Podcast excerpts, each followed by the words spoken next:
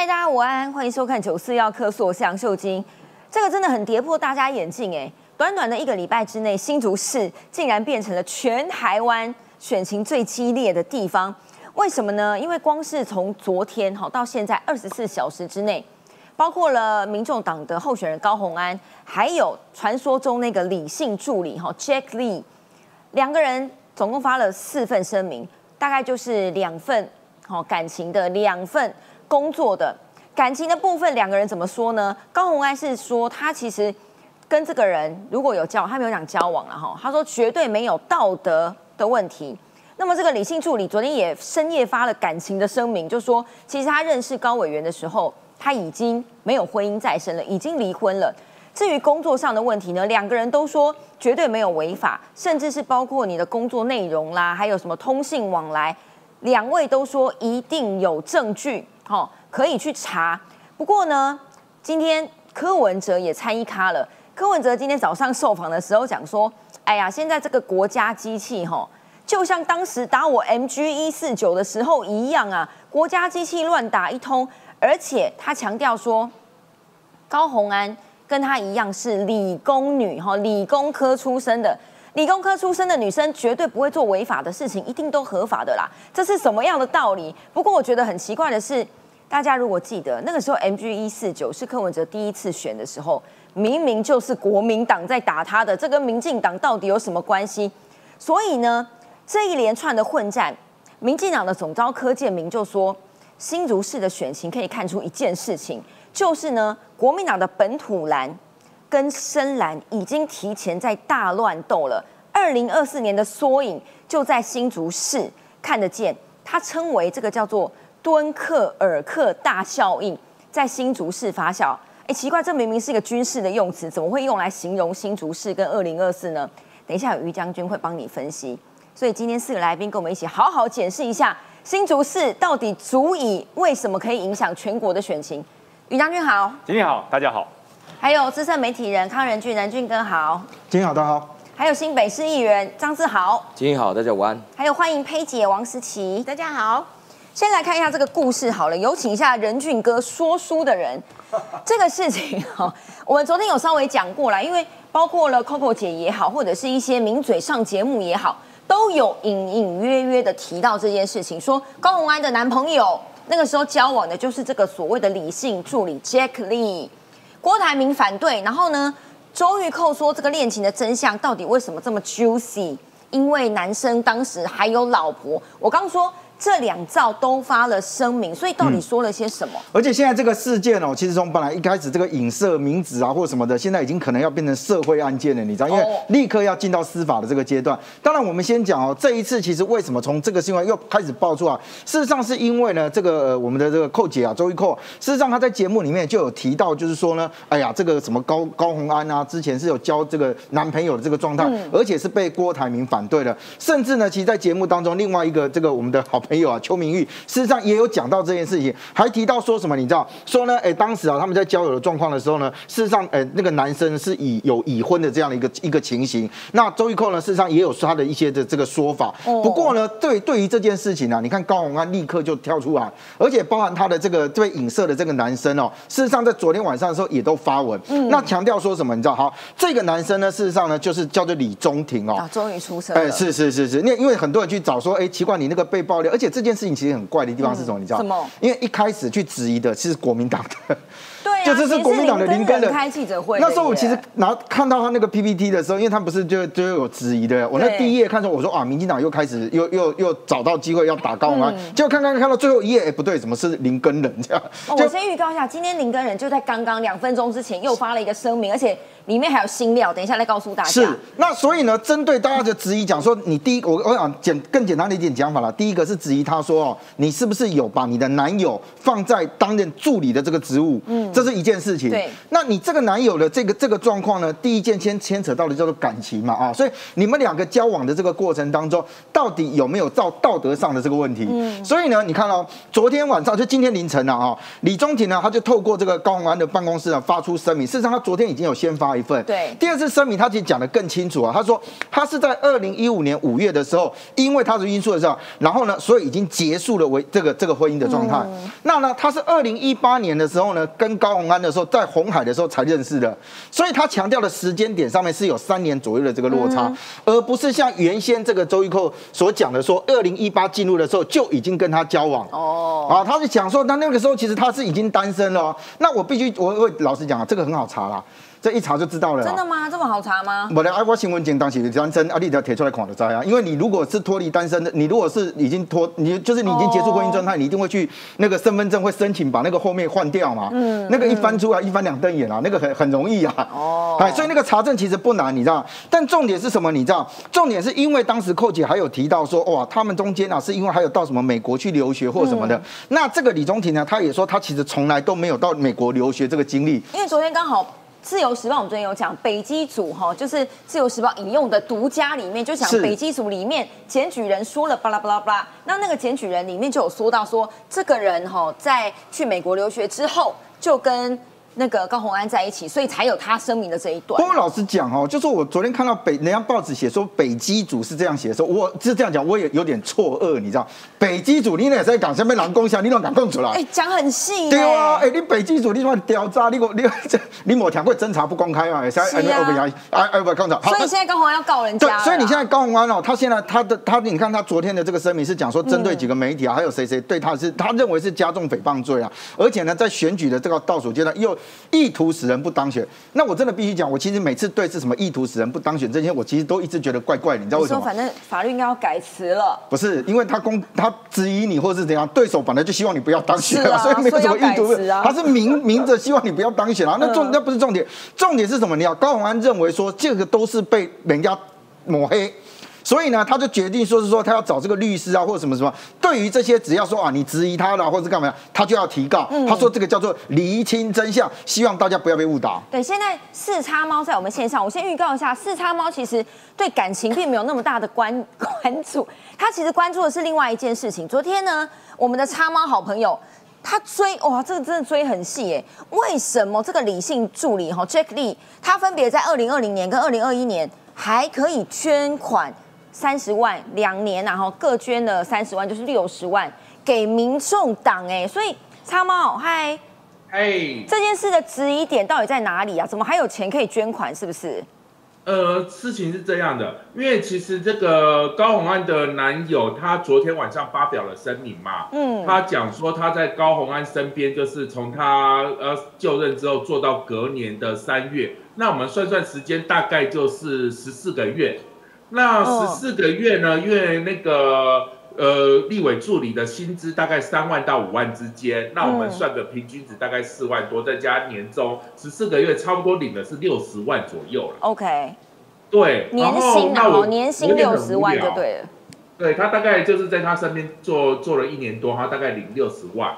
那我也很无聊，我就查了一下他的政治现金，嗯，那就刚好查到他个人捐赠的话，他就是捐了六十万给台湾民众党。OK，那我就很好奇啊，我就好奇说，哎，为什么这个数字很巧合？当然我们现在没有证据嘛，就是因为我们现在是说，因为现在有有有人就质疑说他是用人头助理，然后去那个诈领那个助理费。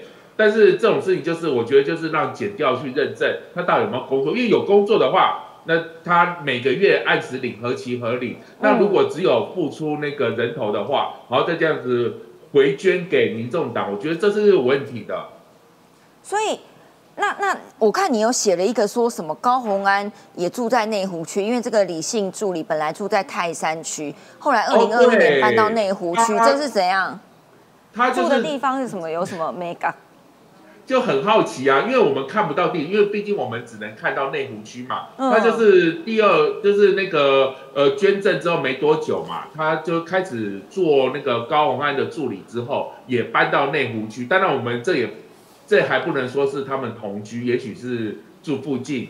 交通方便，接送方便或怎么样？然后他们的有趣的是，他们电话号码都是零九零六开头，这是亚太电信。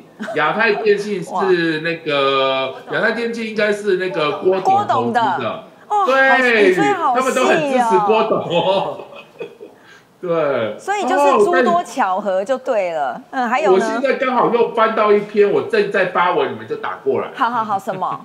好想听。呃，这一篇就是说呢，因为我发觉说他在那个，我看一下新闻，我照新闻念，他在二零一三年的时候有接受那个好房网的那个访问，说他三十一岁就赚进了三间房。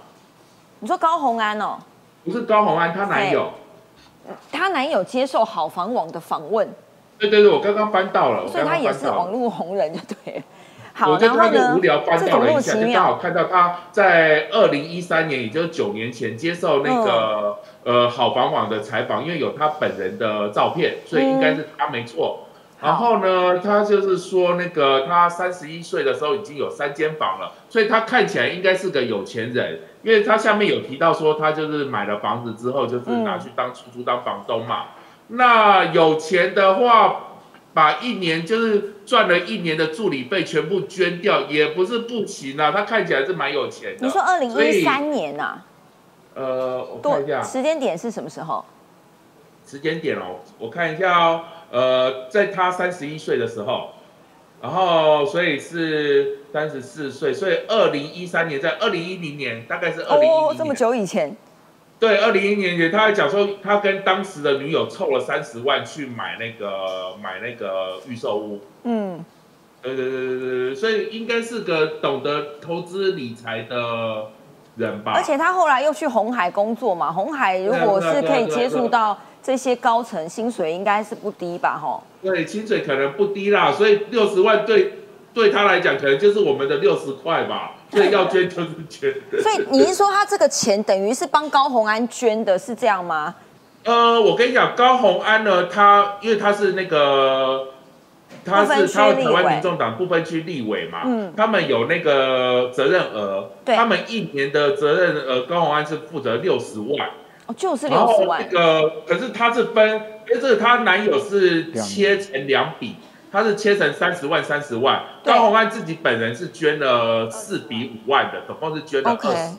哦，对，但是但是有一件事哦，就是现在没有证据可以证明说这个她男友捐给台湾民众党是指明说是这个是高鸿安的呃责任额，所以我们现在还不能说他是跟高鸿安。捐的，所以这个就要等那个他们自己拿出证明来说，他们是真的是高红安帮高红安捐，或者是说没有，他就自己想捐而已。嗯，好，对对对对对对。哦，吃汤猫，你真的好厉害哦，感谢你，我们继续追下去哦，拜拜，谢谢喽。刚刚他提到的哈，这个捐款我们等下再来说，只是现在他高红安啦已经要提告了，他昨天呢第一份声明就是要告自由时报、明日希望等等，哎，一眼望去。都是高绿营的哎，所以其实你刚刚说明明就是林根人开记者会，他提都没提，而且他这个声明里面哈，我再稍微念一下，有消息人士告诉我们呢，绿营高层关切减掉进度，虽然这个是工作隐私，但是由于执政党很关心啊，调查程序影响选举，所以呢，他们要正面回应。最后绿营抹黑一条龙，当然不只有周玉蔻等人，有情资告诉我们，还有更多绿营。的打手或是媒体加入抹黑的行列，我先给佩姐一下，确实是哎，句句提到绿营啊，林根人他都没讲，所以到底是绿营在操作的吗？而且林根人呢，他拿到的这些证据，以及到调查局去检举的是民众党的人，这个都已经。都已经在新闻上呈现。检举人本身也是民众党。对，检举人本身就是民众党的，也就是说这件事情恐怕是关系到民众党的自己人看不爽、内斗等等的。然后，可是高鸿安的现在的处理方式呢？他就是找几个仇恨值最高的，譬如说他一开始就提到了张淑娟，就提到了周玉蔻，然后他把自呃他把自己化身成。因呃，这个周玉蔻打压的这个对象，就像当初误误打了张淑娟一样，那所以他就站稳了一个社会多数的这个地位嘛，他就可以他就可以这个哇，因为周玉蔻是坏人，然后周玉蔻乱打欺负我打错了，欺负了这个张淑娟，所以我就跟那个张淑娟一样，是周玉蔻乱打打错了，所以他一开始就先抢占说啊，我这样子就可以站稳社会多数支持这样子的力道，嗯，然后呢，他在这一篇里面倒是都没有提到林根人，全部都打民进党，因为他上一篇的回应呢，把林根人讲到说根本当选几率是零。然后就被大家骂呀，就说不对呀，你这样子反而会使得国民党的支持者从你这边回流啊。啊！所以这一次高鸿安学会了，他果然是一个一个一个高材生，匪逃匪的，所以他这一次就不打林根人了，这一次就打民进党，他仍然要站稳这个打绿总司令、新竹新竹王这样子的地位，然后持续的。让林根人的国民党支持者书写到他这边来，所以呢，他必须要成为一个打绿的这个重炮手，所以他用影射的或者是栽赃的说有消息指出等等等等，还有情资告诉他，情资告诉他，然后在第三个层次就重新又回到了国家机器打压我，嗯，民进党。执政党国家机器打压我，我是一个可怜的受害人，受害于执政当局民进党的残暴塔绿班之下。那可是回过头来，大家要问的是说，哎，钱是你在领，助理是你在聘，然后一切的好好康都你在拿。林根人的支持度也被你吸干抹净了，然后你回过头来说你是一个受害者，我觉得这个演的有一点夸张。他是人生胜利组哎，钱也有人也有票也有啊，我的天哪！你觉得他是演一出就对了？我觉得他就是演一出，然后呢，他演这一出呢，旁边还有这个助攻员。柯文哲，哦，所以刚刚柯文哲也在这边讲说，哦，这个 M G 一四九的时候，也是国家机器打压我，民进党有够坏啊，等等，就是同样的套路啦。那可是大家会觉得一头雾水，因为你其实没有搞对那个这个攻击你的那个那个箭从哪边射过来，所以你想要一团模糊的去这个只只说你受到了国家机器，我觉得这个很难说服人啦，因为他自己立论。基础站不牢，你利润基础站不牢的时候，你就更容易被人家攻破啊！更何况，还是你回去问一下你们民众党，到底是谁对你恨意这么的深啊？我为什么要搞你搞成这样？心里应该也有底了哈。我们很公平啊，因为高鸿安委员昨天晚上哈也有接受媒体的访问，因为他这几天都没有说话嘛，他昨天晚上把几个记者的疑虑好一一都回答。包括了他的感情问题也好，或者是工作问题也好，来看一下他到底是演的还是不是。不是没有把林个人当做对手我没有啦，大家不要想那么多啦。其实因为这也是长期以来，我在这一两个月来说，当然大家都可以看得到是哪一个阵营，这个抹黑跟造谣的这个力量是特别的庞大，所以其实大家也不用去追究说这个声明里面是少了谁。我想这个东西意思已经很清楚表达了。对，那周玉蔻是哪一个颜色、哪一个阵营的，大家也都很清楚了嘛。那检举人啊，有说委员要介入人家的婚姻哦，那是不是有这件这这件事情呢？对于这些媒体人还有媒体的报道，对于我的这些呃男女关系的不实指控，非常的恶意，而且也造成当事人的名誉的受损。所以呢，我已经委任律师，会对于这一些媒体的报道以及这个媒体人周玉蔻来进行相关的提告。但是说实在了哈，因为这些那个理性助理说啊，我就是一个局外人，你干嘛把我扯进去，可是。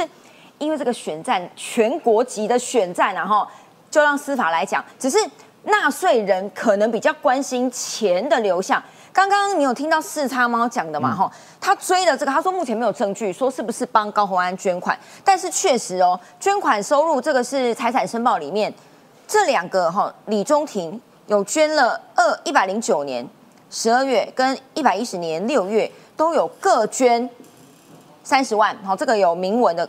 然后呢，高鸿安本人捐给民众党的有一二三四五哦四笔哦四笔一二三四四笔各五万，所以加起来这样是民众党的那个捐款募款额吗？呃，应该这样讲哈，我只能说李中庭可能真的很爱民众党，所以呢，他宁可去做党 工，然后拿了党工的这个薪水的，可能他也不太缺钱用，所以他愿意呢把一些钱拿出来捐。那刚好三十三十，因为他分两次了啊，所以三十三十六十万。那如果这个有，如果他这个这个申报是有错的话，我觉得他可以问一下民众党，哎，你为什么把我不是捐这些，你为什么把我写出来？这第一个啊。第二个，我先简短先讲一下为什么高鸿安不去讲林根人。你知道吗？为什么？因为他在上一波林根人打他的时候，他到那时候把林根人讲成你又没有好好经营地方啊，你的民调都这么低，你几乎没有当选。我跟你讲，国民党疯掉了，你知道吗？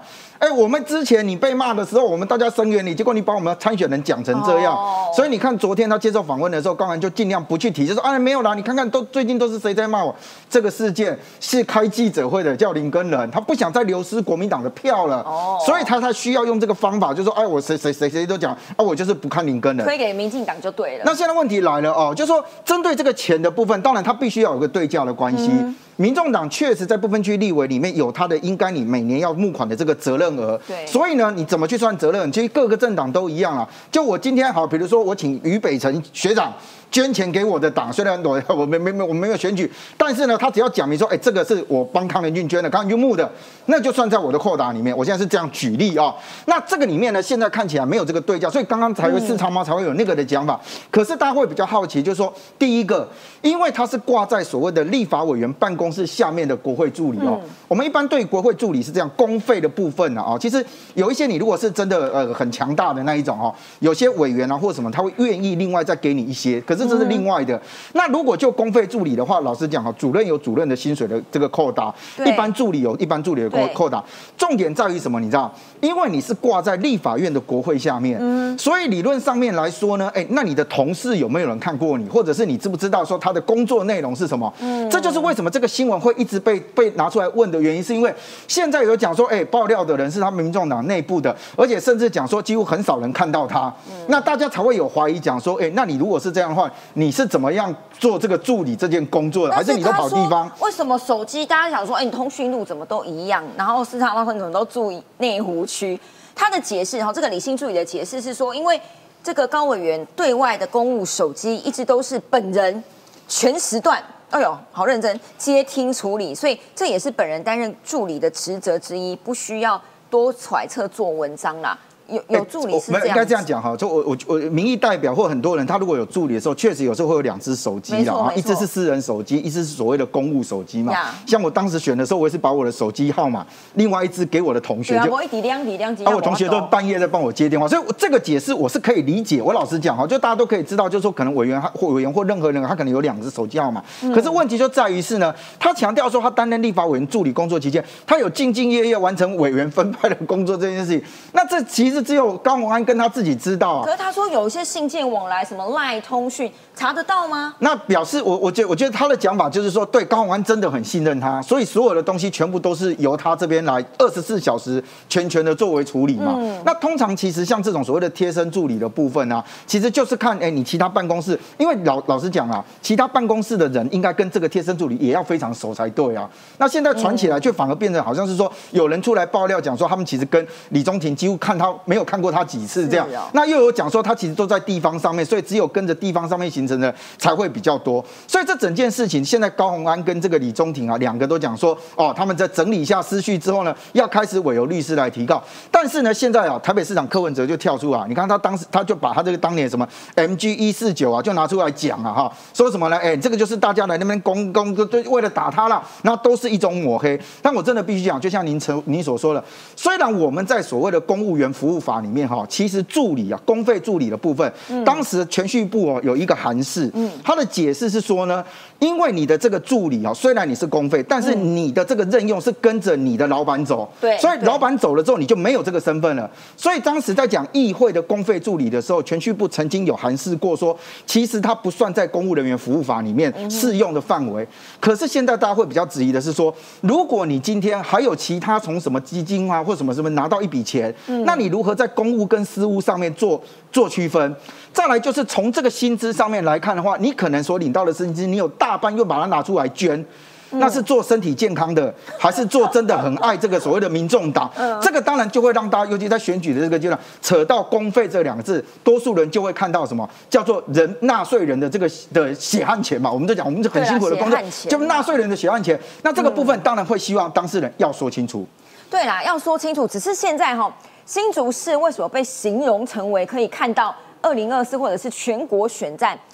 这个要从韩国瑜开始说起。我们昨天有讲到，韩国瑜因为要跟着国民党的行动中常会，本周六就是两天后要到新竹市去帮国民党更正苗红的提名人，叫做林根仁站台。好，我刚说林根仁发了一个最新的声明，林根仁现在哈被高环打到非常的不爽。我先念几个啦哈，他今天有五点声明哦。第一点就是诈领助理费的问题。他今天有隐隐约约爆了一个料，他说高委员呐，你应该说清楚这个理性助理的工作到底是专职呢还是兼职？林根人说，我必须提醒你，既然这个助理你是雇主，就必须要在立法院帮李先生投保劳健保，而且根据规定，如果同时有专任跟兼任两份工作，应该是专任参加健康保险。他就再问高鸿安说。你有没有鉴保啊，李助理？你有没有投保啊？请正面回应。哎，感觉他手上是不是还有点什么？哈，厉害哦。对，然后呢，他还讲，哎，他真的活过来。他这次骂很凶哦。他说高委员，你没有查证，就说我在经营的那些什么灰色地带。他说如果有，我立刻退出选举，即便当选，我就立刻辞掉市长的职务。哎，您跟人放大绝哦。还有。他说呢，高委员说我当选几率极低，我要强调，外界对他的种种疑虑，高候选人就是闪躲。然后呢，他举了一个真奥斯丁的小说，说傲慢使人盲目。高委员对于中华大学夜间部的态度跟面对争议时的反应，他已经让全体新族人彻底的反感。他骂高鸿安说：“哈，高委员迟迟不愿正视市民对他的检视，我想这才是在拉下这场选举的格调。”林根人，你活过来了，是因为韩国瑜给了你勇气吗？我不知道，但是先看一下柯文哲到底有没有给高鸿安勇气。我觉得是这样的，台湾的选举啊，在高鸿安这案头就打得太过分了。当年 M G 一四九，你知道吗？好歹他们还是用立法委员来。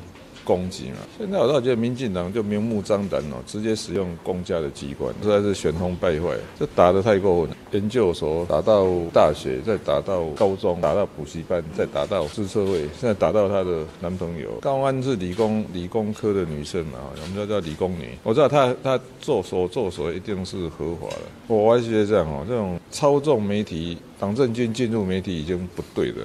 至于说用国家机器在选举，我觉得这个这个对整个台湾的长期发展绝对是不好的示范。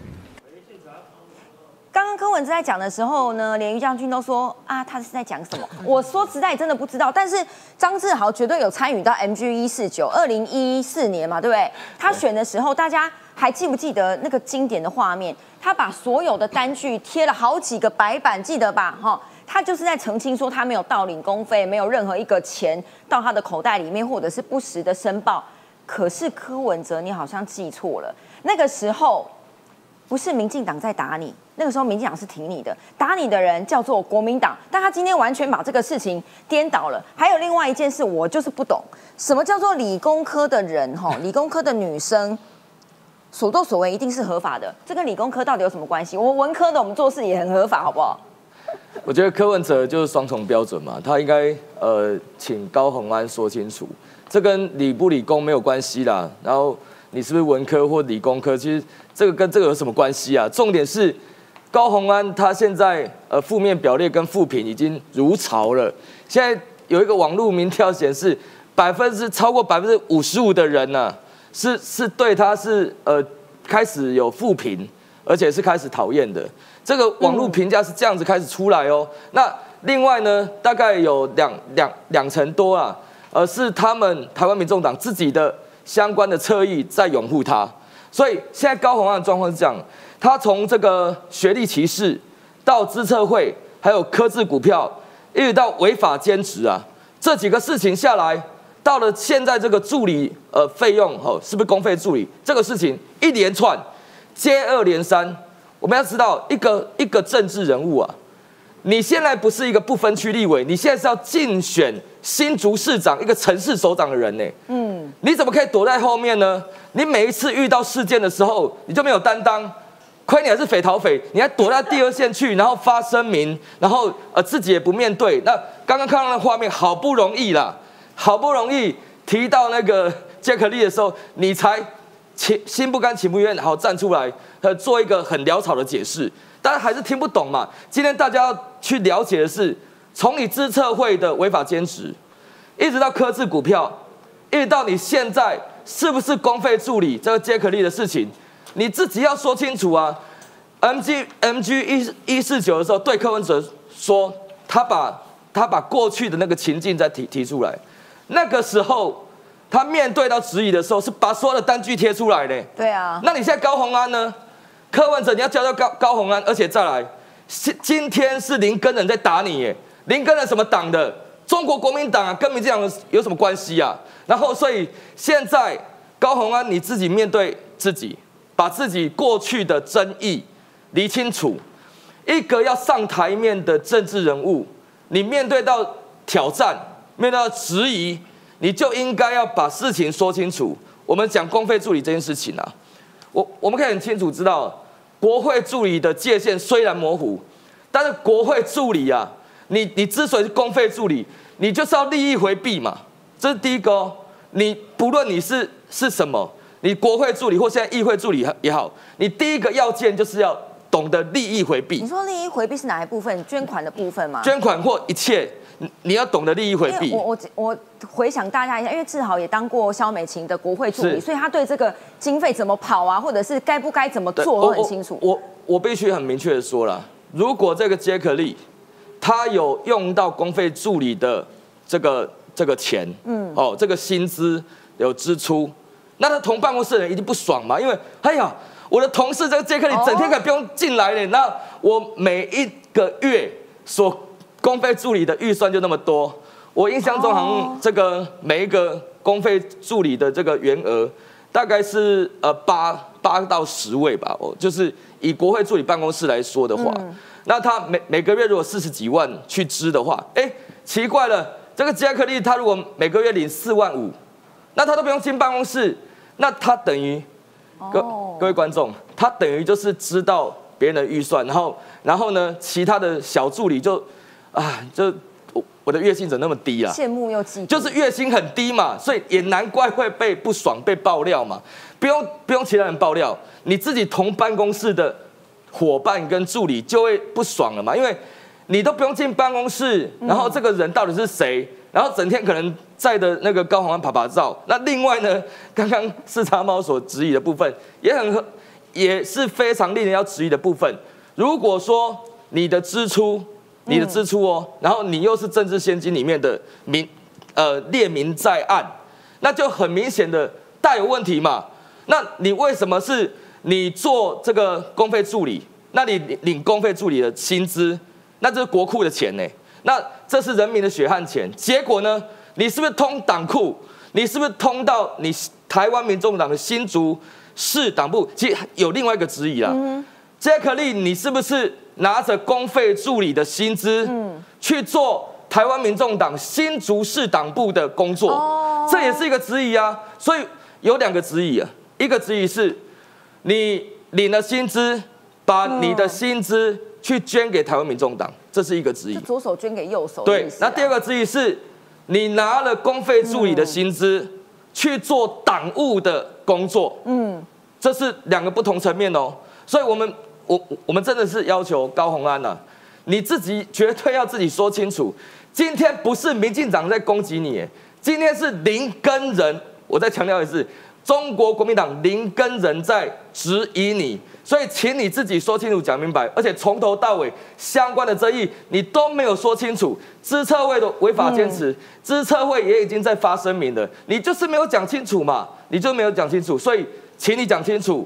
然后，你高鸿安，你今天是在选新竹市市长，你不再是不分区立委，你应该要向大家交代。刚刚有网友帮 Jack Lee 取了一个外号叫“神奇杰克”，还蛮可爱的。但是呢，为什么新竹市的效应会扩散到全国，甚至到二零二四。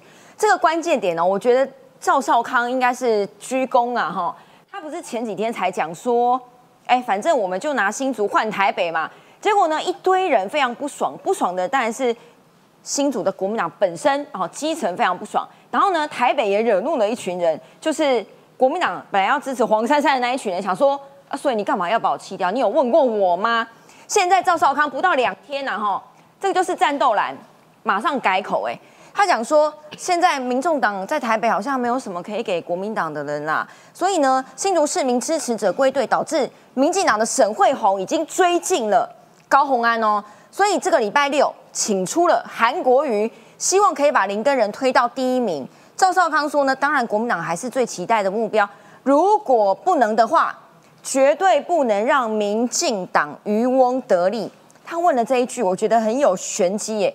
此时此刻，民众党应该比国民党更加关心，会不会反而让民进党赢赢了选举？换句话说啦，哈，我这个文科女的解读，意思是说，反正你不管是蓝的当选也好啦，哈，白的当选也好，就是不要给民进党当选，随便你要投给谁啦。我觉得赵少康还是在操作气保嘛，所以韩国瑜这个时间为什么出动了？今天有一篇呃《自由时报》的评论，意思就是说。其实韩国瑜哈不只是跟林根人感情很好，其实是韩粉给的压力啊。因为韩粉那个时候对于高虹安在二零一九年，他的另外一个老板叫做郭台铭郭董，要跟韩国瑜竞争国民党的总统初选。那个时候呢，高虹安就当主要的打击手，所以上节目哈骂韩国瑜真的是没有再客气的，导致现在所有的韩粉。群起说：“拜托，如果你是正蓝军，千万不要投给高虹安啊！”我先给大家回顾一下，因为还有网友非常热心，整理了一大堆二零一九年高虹安到底怎么骂韩国语的，回顾一下。好的，他自己赚来的。今天我觉得需要回答这个问题的，反而会是韩国瑜市长。他今天在选举过程当中的这个政治现金募款，其实有非常大的问题。没有这件事。对，那我对也没有事。那你们要告媒体，真的，这个媒体上面这样写，真的很不好。你们应该去告媒体，你们有三百个律师啊。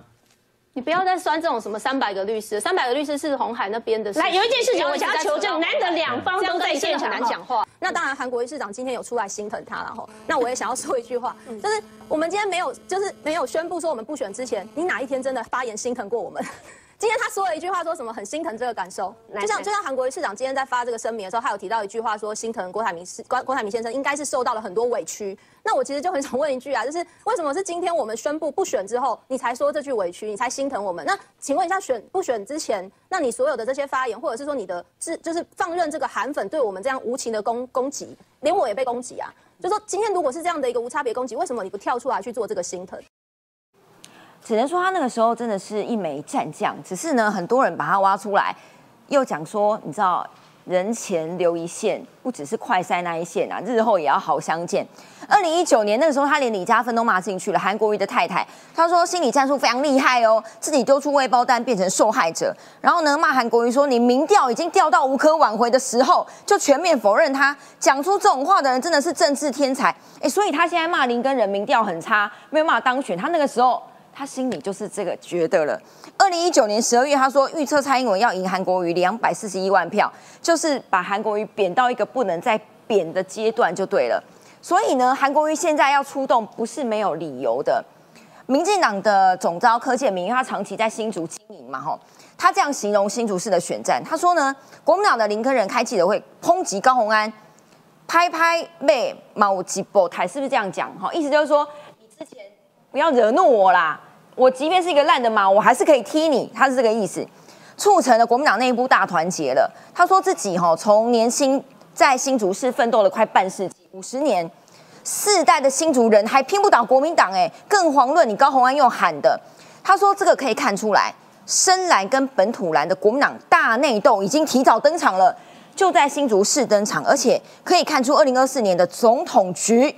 已经拉开了序幕，在这个国际啊，或者是两岸之下，国民党已经面临了史上大崩盘的征兆，提早出现了敦刻尔克效应，这实在太专业了。还好今天有于将军在新竹市，什么叫做敦刻尔克效应？呃，大家可能认为敦刻尔克大撤退哈，到底赢家是谁？有的人说是英国、法国跟比利时，其实真正的赢家是德国，哎，是德国。德国在敦刻尔的大退撤退行动消灭了六万个，不管是俘虏还是消灭六万个，包含比利时、法国、英国，所以德国是赢了。可是为什么历史将这个敦刻尔大克大撤退定义为成功的呢？因为他成功的从四十万被包围在敦刻尔港附近的这些三国的联军撤退成功了三十四万人，三十四万人哦。撤退到英国去。嗯，这三十四万人在英国包含一个很有名的人，也在这里面。谁？蒙哥马利元帅，非常有名。后来在北非战场扭转整个这个联军跟这个德国的战局，就是这个人。所以如果没有这场撤退，在北非战局很难扭转。嗯，所以说这场这场这个撤退到底是输了还是赢了，各有各的说法。可是为什么柯建明说这敦刻尔克效应呢？因为其实当时德军是可以一口气把这四十万人给消灭的。因为德军当时有多少？八十万人呢？那时候是德军 VS 英法联军。对对，英法比利时三个国家，然后呃，英国负责用苏据要把这些人载到英国去，就是透渡过英吉利海峡嘛，然后保存这些战力。那德国有八十万人呢，而且当时最近的一个装甲兵团，距离他只有两到三英里而已，那个油门一吹就过去了。那但是呢，希特勒。听了另外一个元帅叫做卡尔鲁道夫，嗯，是他们这个西部战线的总元帅。他说什么？他说不行，我们这场计划哈叫做镰刀计划。什么叫镰刀？一把抓全部割断，嗯，哎，一把抓全部割断。那但是这个他的这个呃装甲兵的指挥官克莱斯特上将就讲说不行，我们的装甲兵速度快，我去了把它分割成很多小段，我们小口吃。那这个鲁这个这个这个鲁道夫说不行，我要大口吃。然后怎么办？希特勒裁定。希特勒说：“不要急，嗯，我们先停一下，我们先停一下，等到大部队到定位之后，一口把它吃掉。最后呢，跑掉了，失算了，跑掉了三十四万人。所以这个状况为什么会柯建明说敦敦刻尔克效应呢？就是战斗蓝跟本土蓝之间有了分歧了。一个战斗蓝认为说，不管是民众党赢还是国民党赢啊，反正就是民进党输了。对，他的想法就是这样。可是本土蓝认为说，哎，那那民众党赢跟民进民进党赢都是我输啊，我们为什么要认输？”所以林根人现在跳出来，跳出来直接讲这句话，就是说我还没有输，我还要拼。所以说本土蓝对于这些战斗蓝的讲法是，你你们在讲什么啊？你们的说法是认输哎，嗯，你不要跟我讲那种大战略，就像当时这个元帅跟希特勒建议的，我们要一口吃全部吃掉，什么一口吃啊？你被吃掉，不管是被谁吃掉，都是被吃啊。被民众党吃也是吃，被民进党吃也是吃，反正新竹就丢了。那我们为什么要认输？所以现在就起了争执了。那从新竹效应开始，其实战斗蓝的想法就是我们要在野大团结，打败民进党。可是本土蓝生他没志气啊，我们要自己赢啊。嗯，国民党泱泱大党一百多年政党，我们不能自己赢吗？所以产生了冲撞，所以林根人呢才会去骂赵少康，哦，说你在讲什么啊？拜托。所以林根人算是本土蓝就对了。但这件事情怎么看？因为现在韩粉大集结，新竹市。呃，总体票数不多啦，但是韩粉的影响力会对林根人有帮助非常有帮助，非常有帮助。而且又加上把高鸿安在当时总统大选的时候对于韩国瑜的批评全部挖出来了，这是高鸿安最不想面对的。哦。所以你看高鸿安昨天不小心爆冲之后，立刻踩刹车，从此之后不提林根人，只提这个寇姐。为什么只提寇姐？因为他知道深蓝的人对于寇姐很不满意哦，我只要打寇姐，我就可以凝聚深蓝。可是林根人说：“你别装了，你当时打韩国瑜，你有你有亲过吗？真正的深蓝在这里。对，你当时打韩国瑜，你有亲过吗？你还不是刀刀见骨的在打。嗯，所以说现在高环非常害怕这一块，因为我昨天就讲过，高环安会笨到出来打林根人，那真的是不知道哪个哪个这个笨军师给他的提议。你不能打林根人，因为你的基本盘都是人家的。对啊，都是林根人基本盘。那现在你开始攻击林根人之后，这些基本盘加上当时对于韩国瑜你的批评，你那些呃往事被挖出来，再加上你今天讲到林根人说你的支持度这么低，你看跟韩国瑜当时你批评的一模一样，这种两种记忆记起来之后，他的深蓝选票会大幅流失啊，而且跑得很快。所以林根人现在为什么今天又发了五点声明？对，就是告诉你，啊，来咬我，来咬我。他希望。他希望高红安去跟他对战就对了，因为这个是他应该是参选以来最凶狠的一次了。林根他就是希望高虹安来咬我，因为他很清楚，林根人再怎么样去打沈惠红，他没有票。哦，那他只要把高红安的票要回来，其实，在新竹翻盘并不难啊。新竹呃上一次百分之六十五出来投票，才二十几万票而已。那么二十几万有三个人分，嗯，那一个人才几万票，嗯，那你认为林根人翻盘简不简单？你只要把高虹安的票还给我。还给我，他就赢了。如果现在此时此刻做民调，新竹会是林根人？呃，林根人至少也是第二。哦，至少也是第二。所以敦刻尔克大撤退的那个撤退成功，成功了。民进党的省会。不过他不这样做哈，如果呃林个人不这样做，新竹连国民党的态度都会输输掉，以后你在新竹很难生存了。因为你国民党已经给人家苗栗都已经给他搞成这样，然后你新竹又给他搞成这样，你不能变成政治变成一个台面上的利益交换，这很难看。政党是比志气、比态度、比气魄的，志气你你都没有了怎么玩？所以说林个人做的是对的了。对，但是。呃，如果绿营哈，因为在这两天的新闻当中，民进党的沈惠红，如果在媒体效应声量来看，哎，没有提到沈惠红，当然他的人设是完全没有问题，他走的就是正机牌跟正建牌，所以如果根据老柯这样说，如果蓝白大崩盘的话，哎，绿营会不会反而票流到哪里去？其实，在之前的那个林志坚，他其实就是一个绿营打败了蓝的两个联合，没错。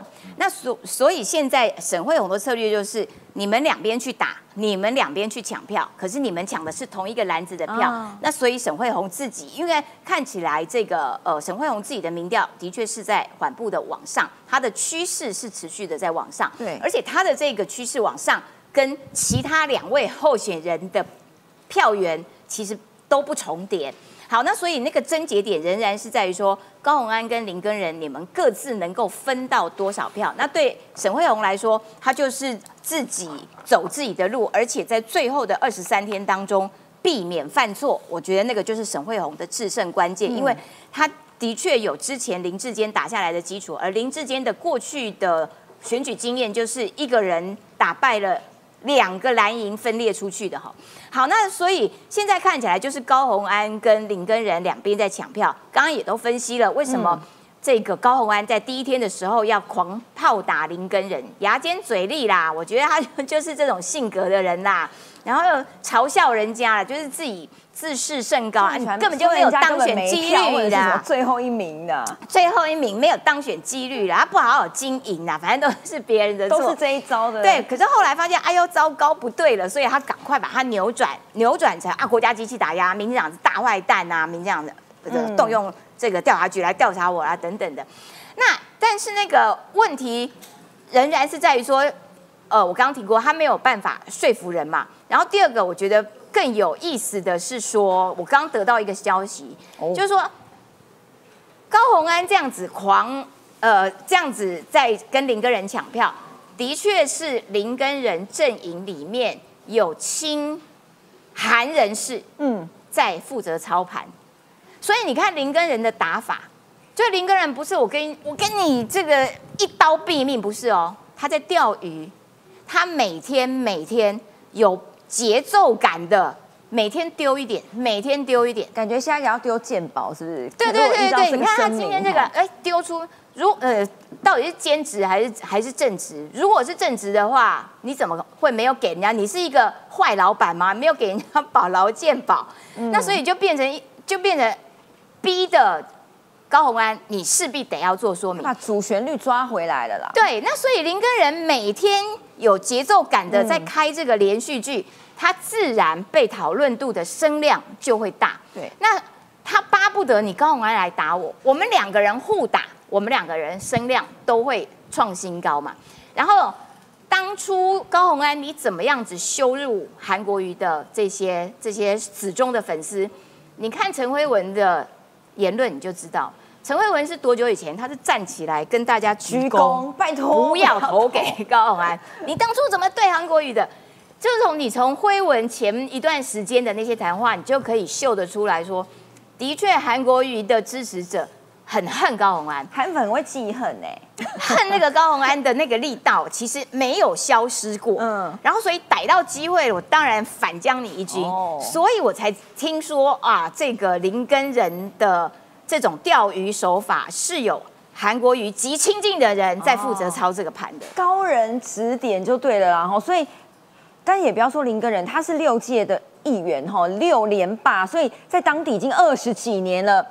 大到底打不打得赢高鸿安？这个我们可以看下去。而且沈惠宏，因为当时记不记得这位赵少康中广盖洛普做出来的民调，我们前几天有提过，沈惠宏跟高鸿安的数据是一模模一样样的，所以他们两边就继续打下去吧，哈。但是呢，回到台海的状况来讲，我们先讲今天中国哈又趁这个混乱的时间开始努力的大外宣，这一台 J 二十就是歼二十的意思啦，又把它讲的跟神一样厉害啊。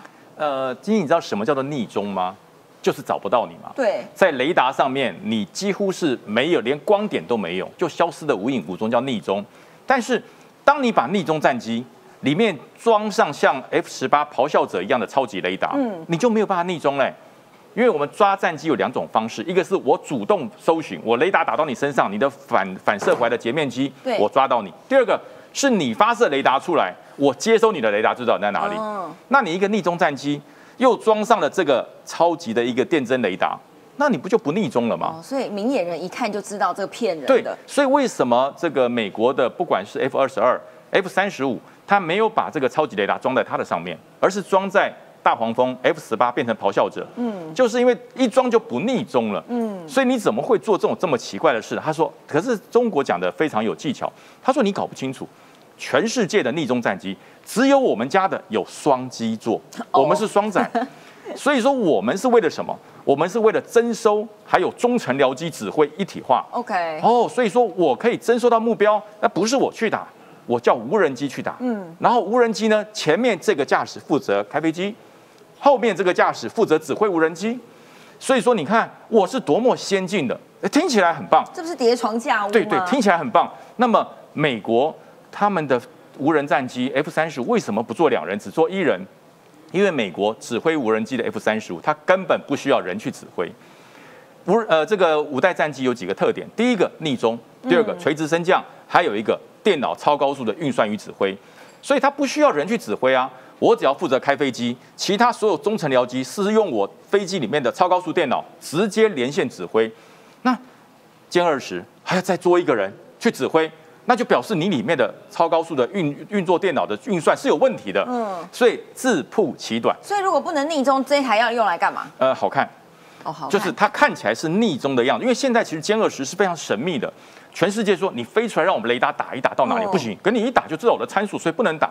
那你至少有没有参数？没有，没有参数。嗯，对，因为太神秘了。哦，所以现在我们要讲回到台湾来哈，一连串的台美军事合作，在方方面面有很多是我们看不出来的。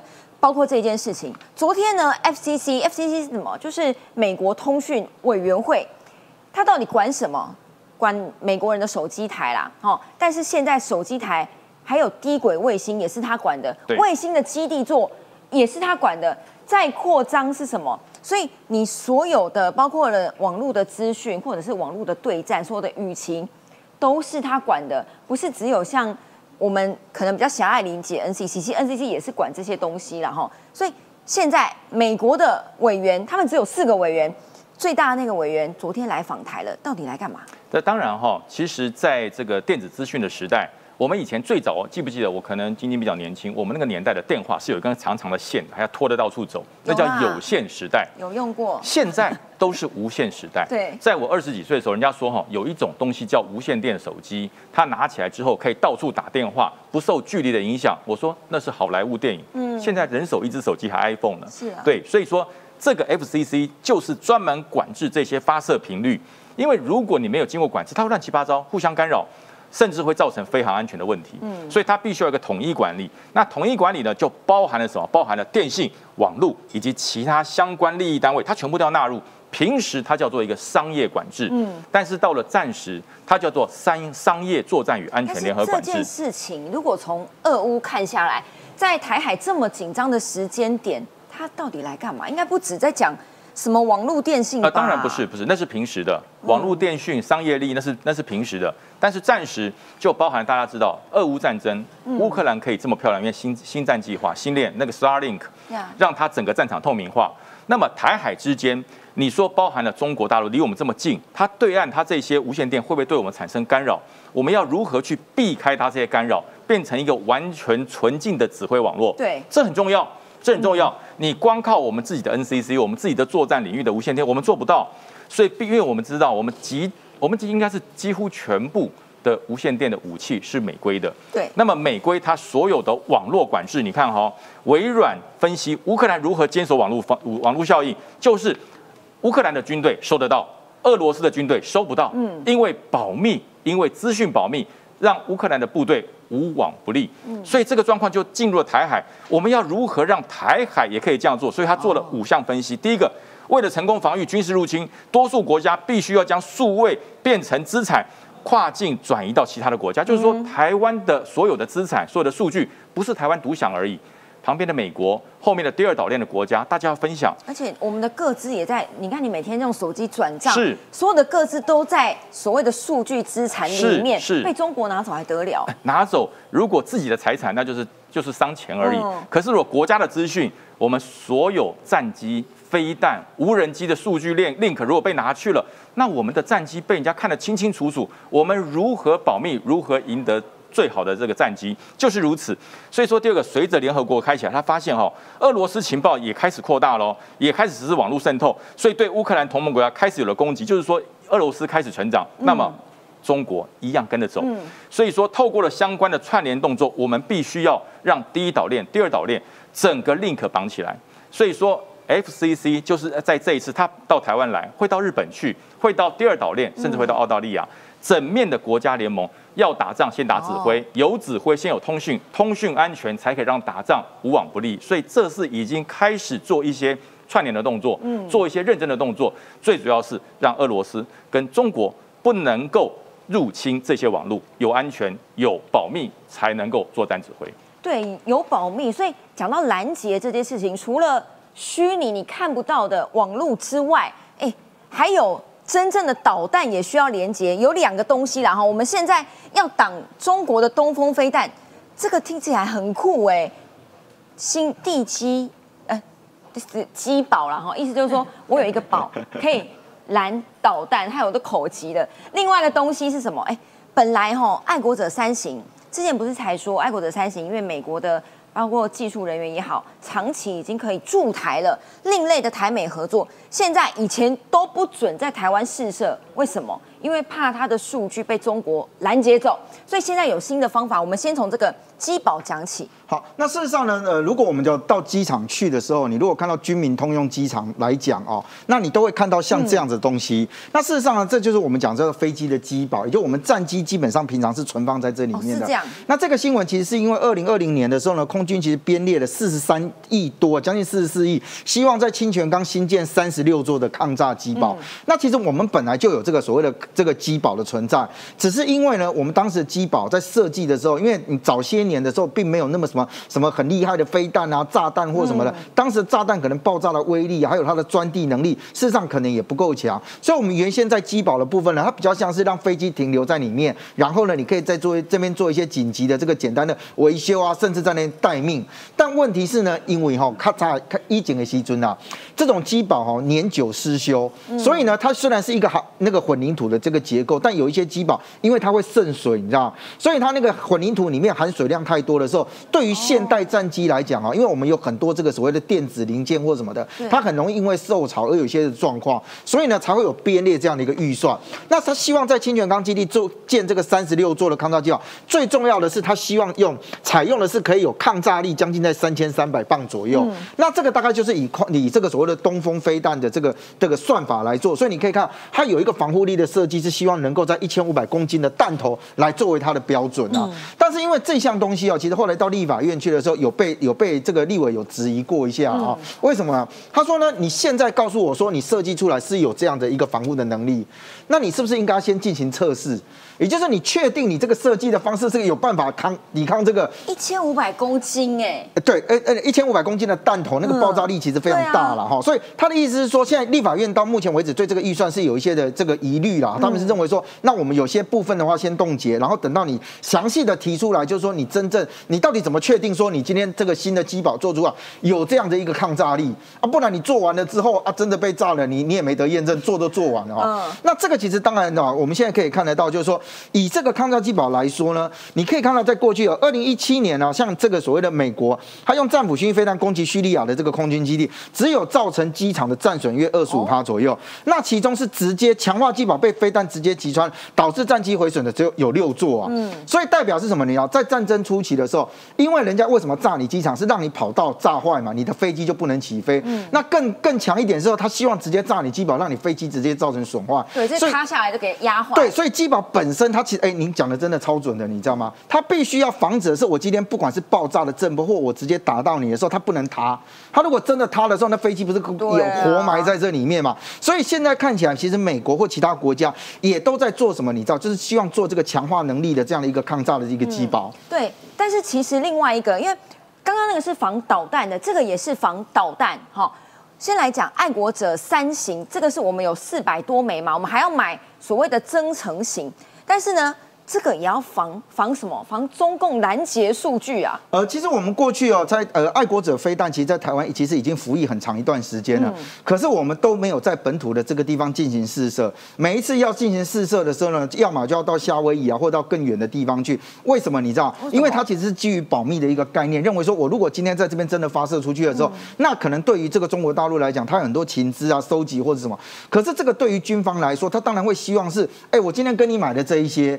那我真的测试也是让我自己的人来测试，在我自己的地方测试，这样才会比较符合我真实的这样战场的环境嘛。那这只能讲说，这是过去哦，第一个有可能是什么？你知道，台美之间啊，双方互信不足啊，也就是一啊，加功力起码什么参数想要流出去或什么的，这是一个。第二个当然是担心被禽收，所以你可以看得到，像各自的各式的军演，只要发射飞弹啊，不管是在哪一国，你会你会发现到，它发射飞弹的位置一定都在自己国家的周边。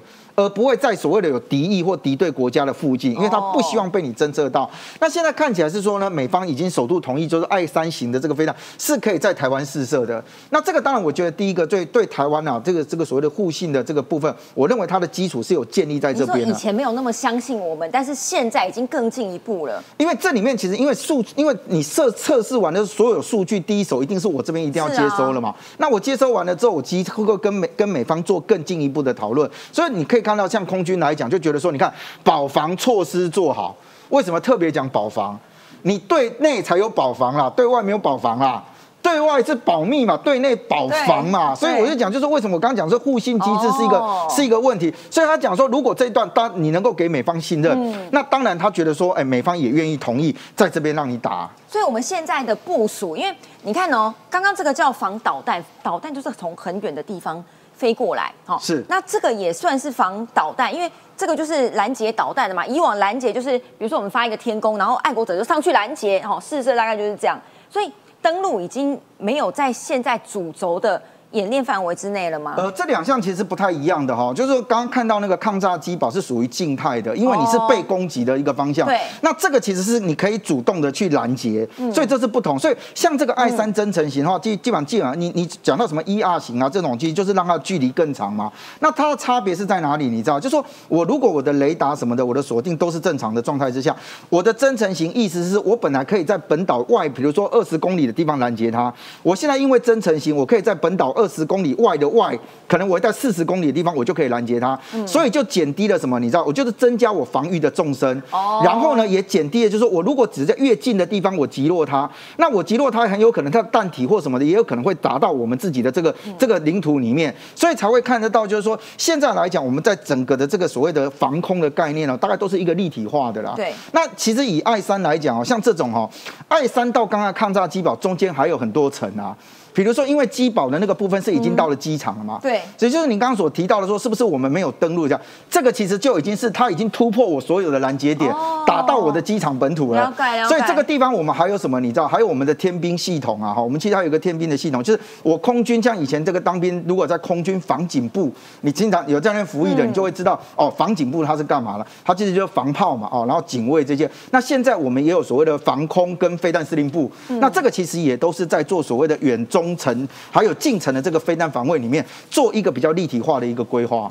对，所以就是各层各面都有防护网就对了。接下来请教志豪，因为如果说哈，现在 I 三可以让我们试射，表示美方非常信任我们嘛，包括我们的呃人的保密、保防也好，或者是像是我刚刚讲 FCC 现在已经来台湾跟 NCC 的委员做一个网络上好，包括数据上面的交流。那中国现在到底在干嘛？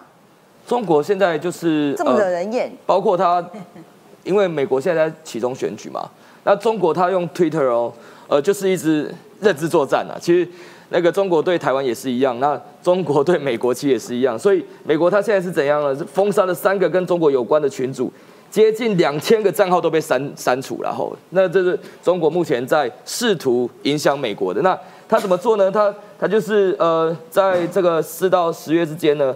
推特跟其他社群平台都限制虚假呃戏学传播啊，包括二零二零年选举舞弊论啊，跟今年的其中选举仍可能发生舞弊等言论，他就用这样的方式啊去洗那个负面言论，那就造成他想造成什么？要重塑地缘政治啊，所以。其实中国现在这个做法呢，跟俄罗斯一样，俄罗斯惯用伎俩也是这样，它就有网络，那就有 Twitter，就有相关的网网络工具，去去介入你国内的政情，嗯，那么试图去改变你，比如说中国跟美国之间大国之间的地缘政治关系，所以这是他第一个在做的。那另外可以看到东亚情势啊，东亚情势目前可以看到啊，就是呃，南韩将要派参谋总长担任驻台代表，这个是。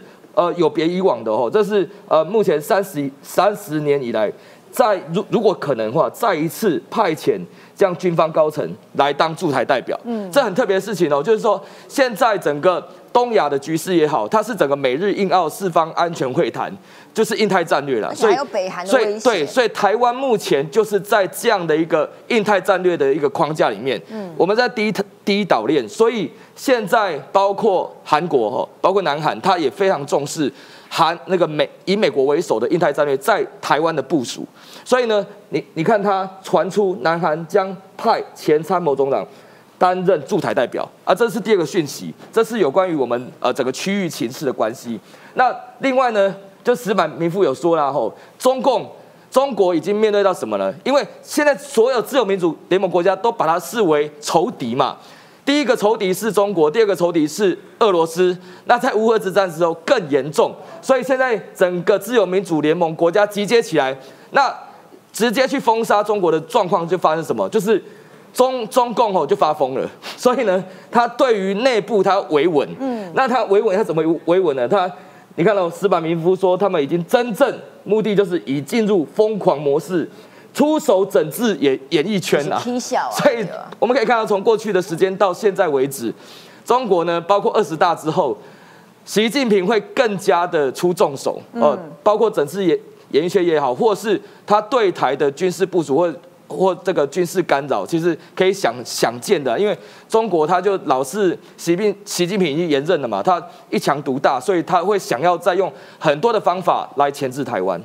对，感谢大家今天的节目，但要提醒大家，还没有按订阅的要按订阅哦，因为我们的很牛已经基本超过李兆满郎了，按一下就超过了。感谢大家，明天见喽，拜拜，记得按订阅。